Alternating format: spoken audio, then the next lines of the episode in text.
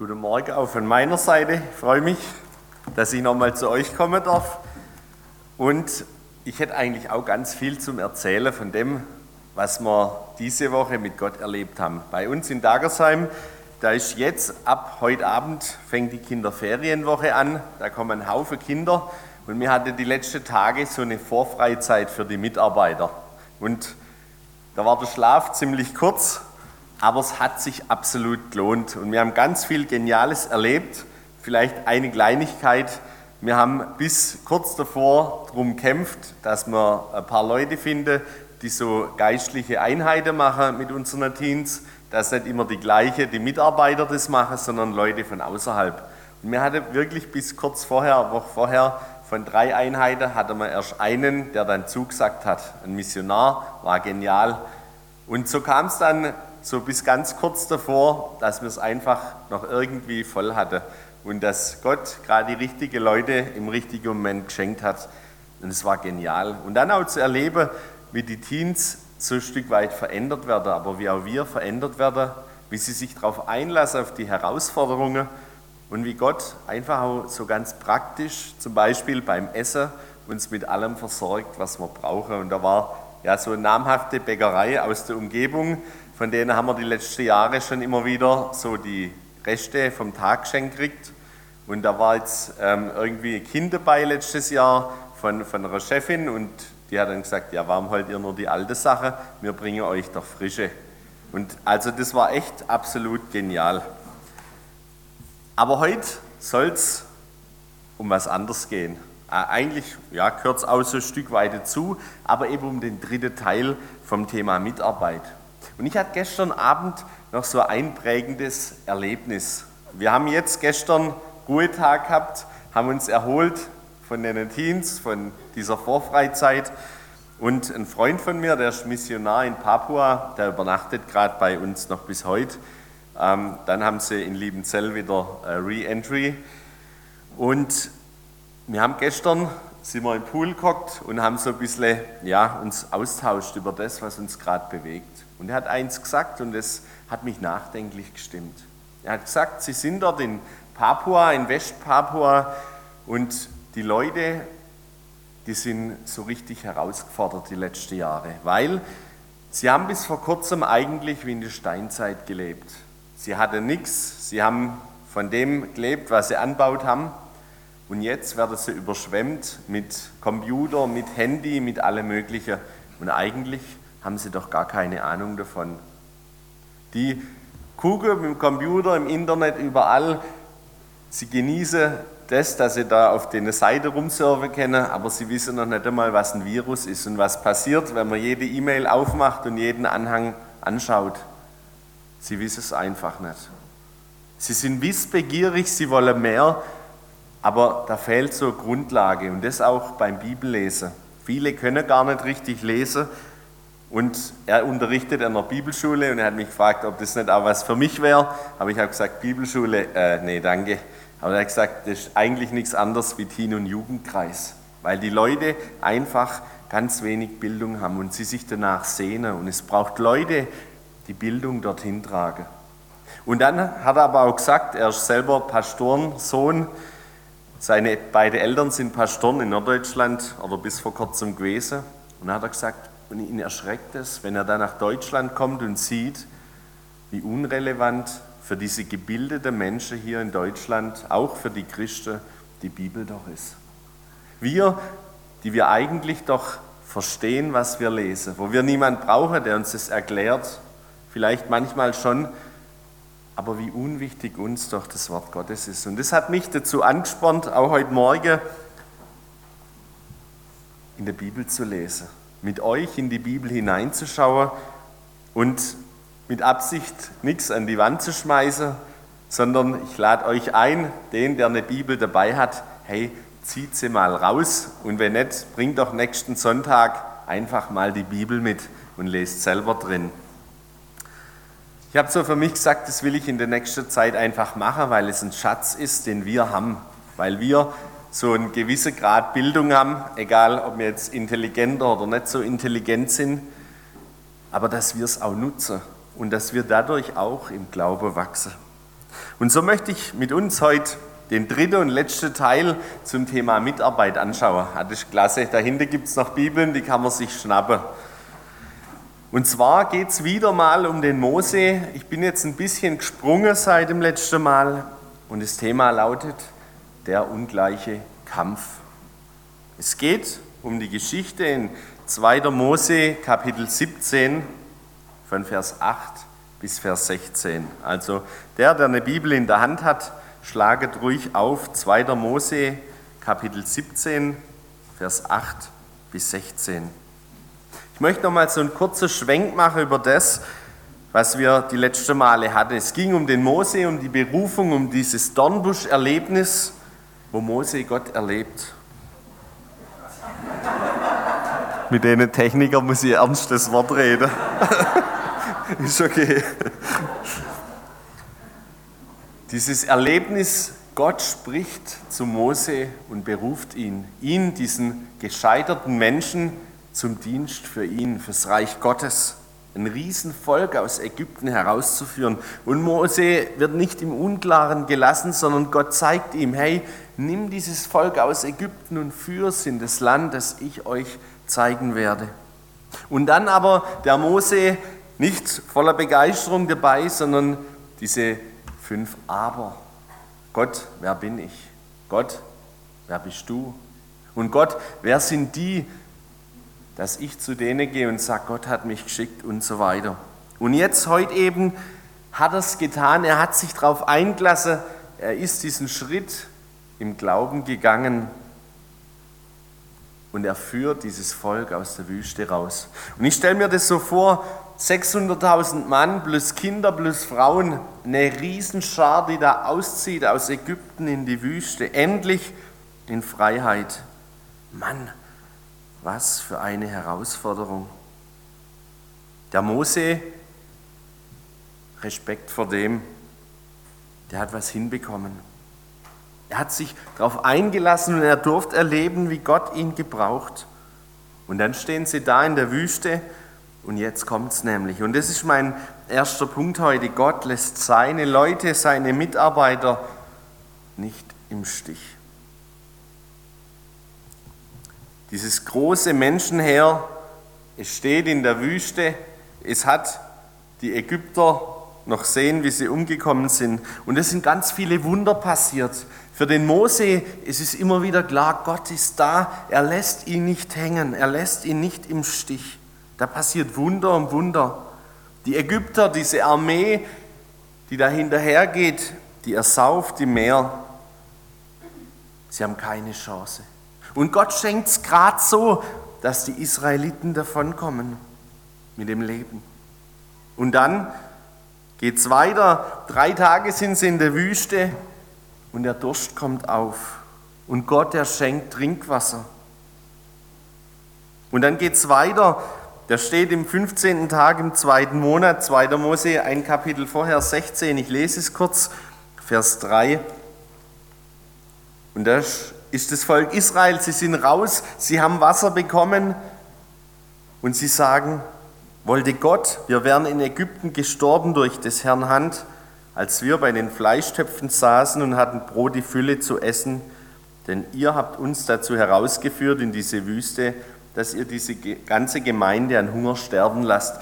Dieses Volk, das endlich nach Jahrzehnten bittend zu Gott in die Freiheit geführt wird wo Gott ein Gebet erhört hat, des Volkes beginnt zu murren und motzen.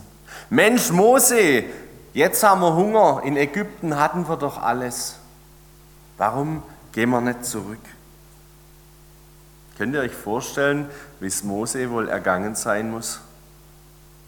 Er, der sich nicht um diese Aufgabe gerissen hat, aber der sich darauf eingelassen hat, er erfährt, wie dieses Volk ihm an den Kragen geht und ihn beschimpft und beschuldigt.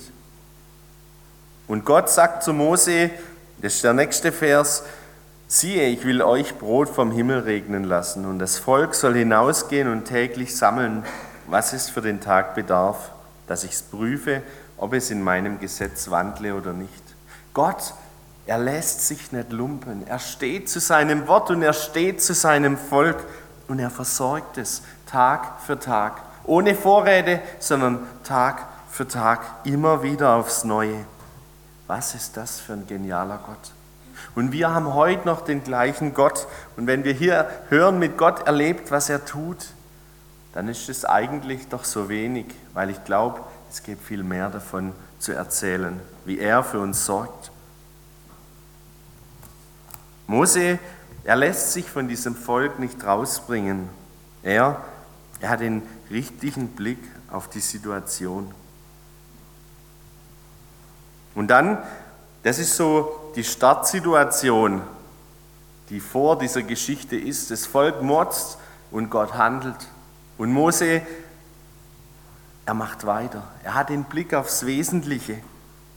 Und dann kommt es nochmal in Kapitel 17, Vers 3, nachdem sie Essen hatten, das Volk, es hat wieder Durst und es murrt wieder gegen Mose und sagt, warum hast du uns aus Ägypten ziehen lassen, dass du uns und unsere Kinder und unser Vieh vor Durst sterben lässt?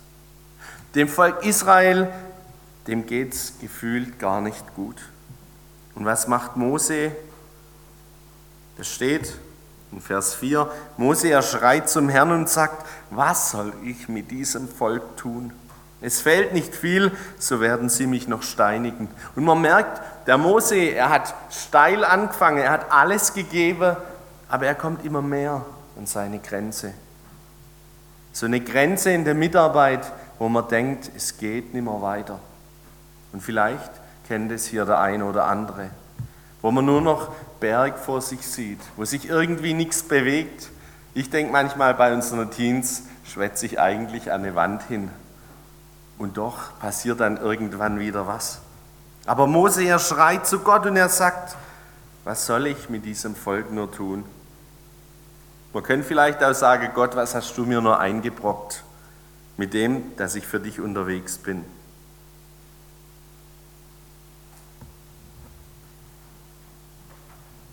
Aber Gott,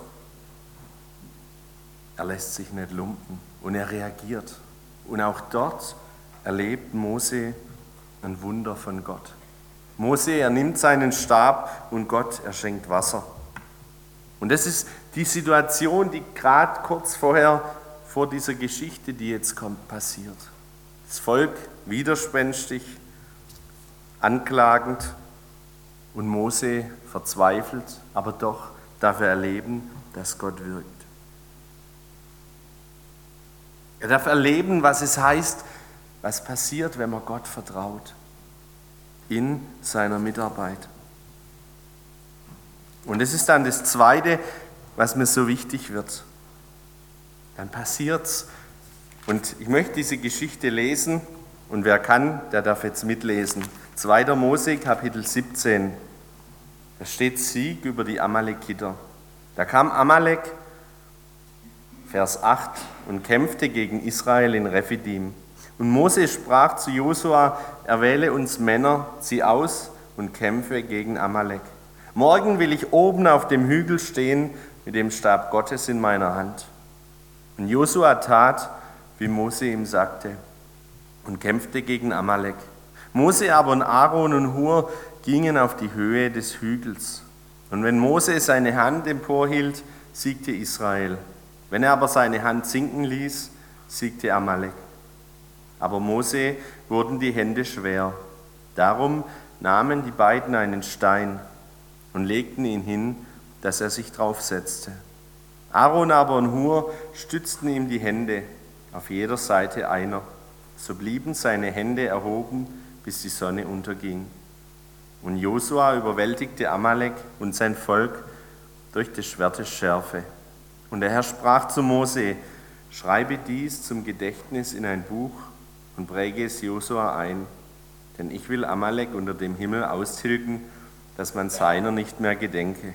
Und Mose baute einen Altar und nannte ihn der Herr mein Feldzeichen. Und er sprach, die Hand an den Thron des Herrn, und der Herr führt Krieg gegen Amalek von Kind zu Kindeskind. Ich glaube, es ist eine relativ bekannte Geschichte von dem Mose. Es ist eigentlich ein ungleicher Kampf.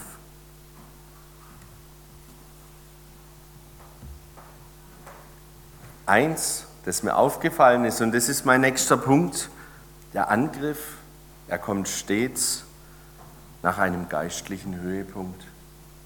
Dort, wo ich als Mitarbeiter einmal mehr das Wirken Gottes erlebe, in meinem Kreis, in dem, wo ich irgendwo hingestellt bin, da lässt sich der Angriff nicht lange auf sich warten. Dass irgendwas passiert, das so eigentlich gar nicht geplant war.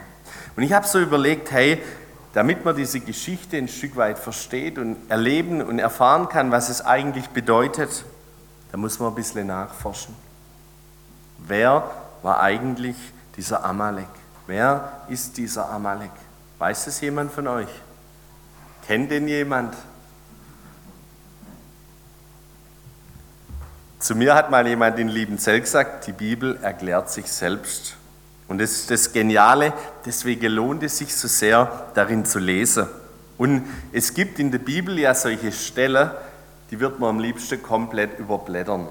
Das ist zum Beispiel das Chronikbuch, so Geschlechtsregister, wo man liest und denkt, und jetzt, warum eigentlich? Aber wenn wir uns jetzt mal so ein Geschlechtsregister ein bisschen anschauen, und zwar in 1. Mose 36, Vers 12 und Vers 16, dann merkt man, so schlecht ist es ja doch gar nicht. Weil wenn man weiß, was da steht, dann weiß man, wer dieser Amalek ist. Und das möchte ich mal machen. 1. Mose 36, da steht in Vers 12, und Timna war eine Nebenfrau des Eliphas, des Sohnes Esaus, die gebar ihm Amalek. Dort erfahren wir, wer dieser Amalek ist. Da war mal der Esau, alte Geschichte, Jakob und Esau, zwei Brüder, und der Esau, der war hungrig und der war gierig. Und der hat sein Erstgeburtsrecht gegen einen Linseeintopf tauscht. Und wahrscheinlich war noch nicht einmal Seidewürstle dabei. Und dieser Esau, dessen Enkel war der Amalek. Also ein Mann, der eigentlich schon irgendwie in der Geschichte mit Gott zu tun hatte. Und dann steht da weiter, ein paar Verse später, im Vers 16, die sind die Stammesfürsten der Söhne Esaus. Der Fürst Amalek später dann im Lande Edom.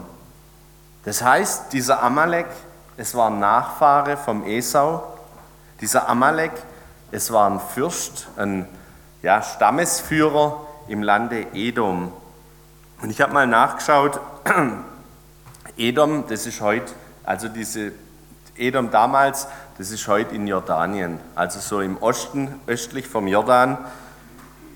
Und da war eben dieses Volk, die Amalekiter. Und die, und das ist auch interessant, das war nicht einfach so ein Feind von Israel, sondern die Amalekiter, das waren absolut hinterlistige Feinde, die man keinem wünscht. Und auch das steht in der Bibel im fünften Buch Mose 25. Auch das möchte ich kurz anschauen und lesen. Fünftes Buch Mose, Kapitel 25, 17 und 18. Und da steht, Amaleks Schuld darf nicht vergessen werden. Denke daran, was dir die Amalekiter taten auf dem Wege, jetzt kommt's, als sie aus Ägypten zogt.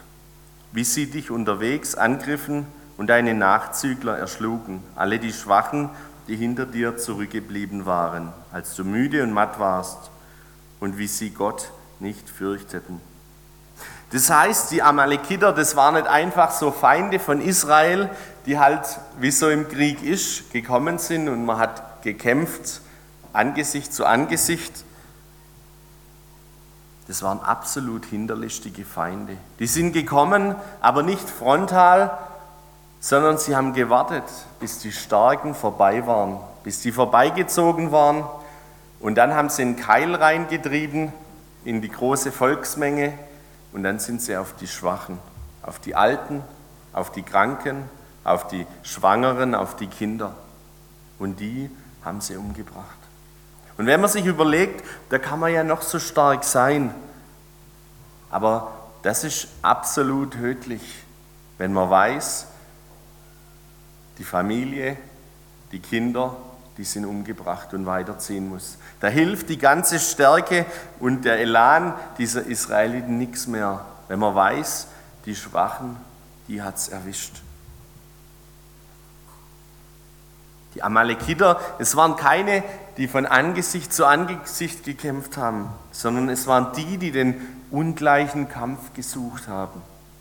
Die lieber auf die Schwachen sind, weil sie wussten, von denen kommt keine Gegenwehr. Und wenn sie die hatten, dann waren die anderen eben auch geschwächt, weil es weh tut. Und ich habe schon selber erlebt, und es ist so ein Bild, glaube ich, für Mitarbeit, wie genau das kommt. Dort, wo ich mich einbringe im Reich Gottes, wo ich coole Sachen erlebe und die vielleicht sogar teil von vorne. Dort kommt es auch ganz schnell, dass in meinem Schwachpunkt dort, wo es mir am meisten wehtut, dass Anfechtung kommt. Dort, wo ich gut mit umgehen kann, dort normal nicht, sondern dort, wo es richtig wehtut. Aber das bringt mich zum dritten Punkt in dieser Geschichte. Ein Kampf, der anders ist, als er zu sein scheint. Da steht, Amalek kommt und kämpft gegen Israel in Rephidim. Der Mose, der sich noch aufgeregt hat, gerade über sein Volk, weil sie wieder mal murrten und bruddelten, der handelt jetzt plötzlich ganz schnell. Und es steht, da sprach Mose zu Josua, erwähle uns Männer, zieh aus und kämpfe gegen Amalek. Mose, er weiß, was zu tun ist. Er weiß, die sind da. Und wenn man sich überlegt, das ist ein Volk, die auf der Flucht sind aus Ägypten, die rausgezogen sind. Das ist keine Berufsarmee, das sind keine Kämpfer. Aber trotzdem, erwähle uns Männer Josua. Der Mose, er macht nicht lang rum. Er reagiert sofort. Und er läuft nicht weg, sondern er schaut diesem Problem ins Auge. Er geht die Sache an und er läuft nicht davon weg. Und ich habe gedacht, das ist so ein Ding, was wir als Mitarbeiter, als Leiter von dem Mose lernen können. Weil ich glaube, jeder von uns hat Punkte, wo er am liebsten davor wegläuft. Weil es manchmal der bequemere Weg ist, Dinge vielleicht auszusitzen. Aber nein, der Mose, er schaut dem Problem ins Auge und er geht auf diese Herausforderung ein, er reagiert sofort. Und er holt Josua, der seine rechte Hand ist, und gibt ihm den Auftrag. Er sagt nicht nur, du, jetzt machst du es so und so, wie ich es dir sage, sondern er sagt zu ihm, Josua, erwähl du dir Männer, um gegen Amalek zu kämpfen. Er vertraut dem Josua er überträgt ihm Verantwortung und er schickt ihn los. Und dann sucht Josua sich diese Männer und er begibt sich in den Kampf. Aber auch da habe ich gedacht, hey, was ist das für ein ungleicher Kampf? Der Mose, der war inzwischen 80 Jahre alt, sogar noch ein bisschen älter. Klar, Josua, mach du mal. Der war eigentlich einer von den Schwachen der Mose. Aber Mose, er bleibt nicht untätig und sagt, mach du nur, ich schaue dir zu. Nein, Mose, auch er, er kämpft. Mose aber und Aaron und Hur, steht in Vers 10, gingen auf die Höhe des Hügels. Und wenn Mose seine Hand emporhielt, siegte Israel. Wenn er aber seine Hand sinken ließ, siegte Amalek. Und das ist irgendwie so komisch. Das ist so ein ungleicher Kampf. Der Josua, der steht mit dem Schwert da, bereit zu kämpfen, dem Feind gegenüber. Und der Mose, er steht mit einem Steckele da. Steckele ist vielleicht untertrieben, mit dem Stab Gottes steht in der Bibel. Aber was ist es eigentlich? Auch da habe ich mir Gedanken gemacht, habe ich mir nachguckt, was steht denn da? Was ist ein Stab Gottes? Auf der einen Seite steht in der Auslegung, es ist ein Sinnbild für die Macht Gottes. Durch diesen Stab, als Mose ihn im Gehorsam verwendet hat, hat Gott Wasser geschenkt, als er gegen den Felsen geschlagen hat. Durch diesen Stab, der wurde zu einer Schlange, hat Gott dem Mose gezeigt, was für eine Macht er eigentlich hat. Aber dieser Stab, ist auch ein Sinnbild für das Leben des Mose. Denn was tut der Mose? Und es steht in diesem Vers drauf, wenn Mose seine Hand emporhielt, siegte Israel. Und früher haben die Israeliten oft so gebetet. Sie haben die Hände hoch zu Gott. Und der Stab in der Hand, er ist ein Sinnbild für das Leben des Mose. Das Mose nicht selber in seiner Hand hat, sondern das Mose Gott hinhält. Gott, hier ist mein Leben, mach du. Mose weiß, er kann es nicht.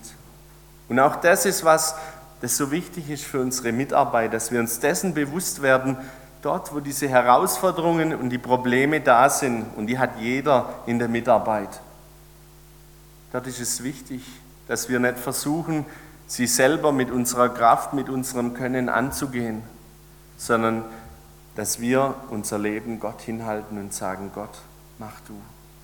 Dass wir wissen, es ist nicht unsere Kraft, es sind nicht wir, sondern es ist in Gottes Hand. Und Gott, er muss handeln. Es ist aber auch ein ungleicher Kampf, weil der relevante Kampf eigentlich nicht der mit dem Schwert ist, sondern der relevante Kampf der ist mit dem Steckele. Dort, wo Mose nicht nachlässt mit seinen über 80 Jahren mit Gott drum zu ringen, dort gewinnt Israel die Überhand über Amalek. Und dort, wo Mose nicht mehr kann, wo er nachlässt, dort kriegt plötzlich der Amalek die Überhand gegen sein Volk. Für Mose ist es nicht ein Spiel, Stäbchen hoch, Stäbchen runter, sondern für Mose geht es um Leben und Tod. Er ruft Gott mit all seiner Kraft in dieser großen Not an, vielleicht so, wie es in Psalm 50, Vers 15 steht, rufe mich an in der Not, so will ich dich erretten und du sollst mich preisen. Es ist kein Spiel, es ist eine Not. Es geht um Leben und um Tod. Aber Mose, er lässt nicht locker. Und es beeindruckt mich so an ihm. Der, der am Anfang gesagt hat, Gott, wer bist du überhaupt? Wer bin ich überhaupt? Ich kann das nicht. Der kämpft plötzlich verbissen darum. Er weiß, welche Verantwortung auf ihm liegt. Er weiß auch, nur Gott kann es machen. Aber Mose, er bleibt hartnäckig.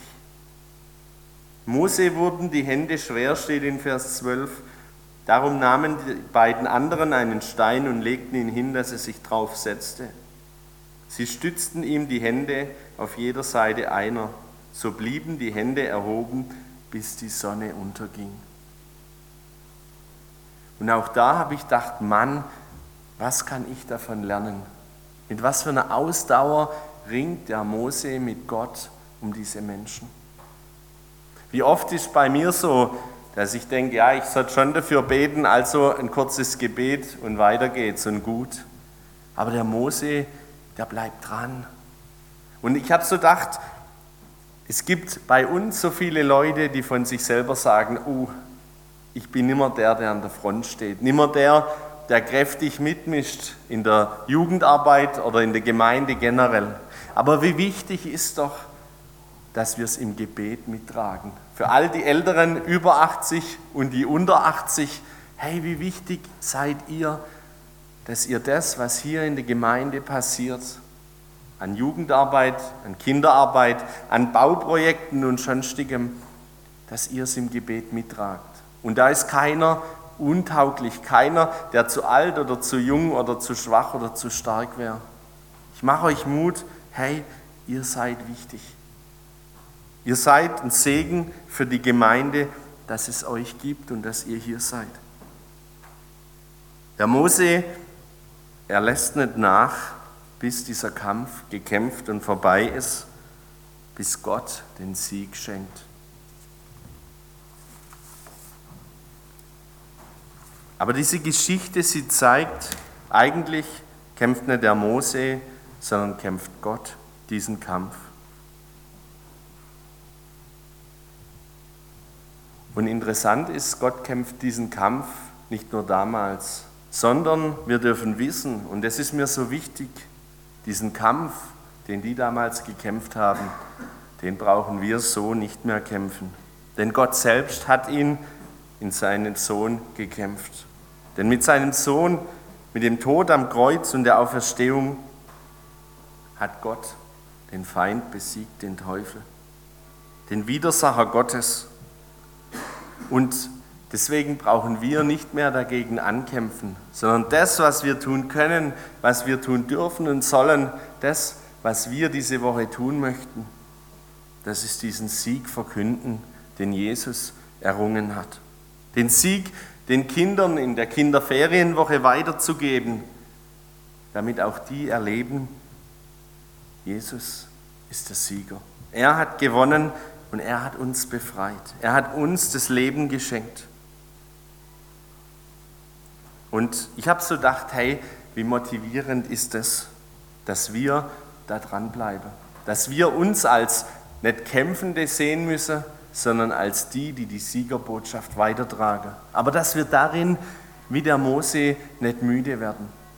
Und da möchte ich euch Mut machen, all die, die ihr hier Mitarbeiter seid, hey, kämpft diesen guten Kampf, dieses Weitersagen der Siegesbotschaft und werdet nicht müde, egal welche Probleme das kommen.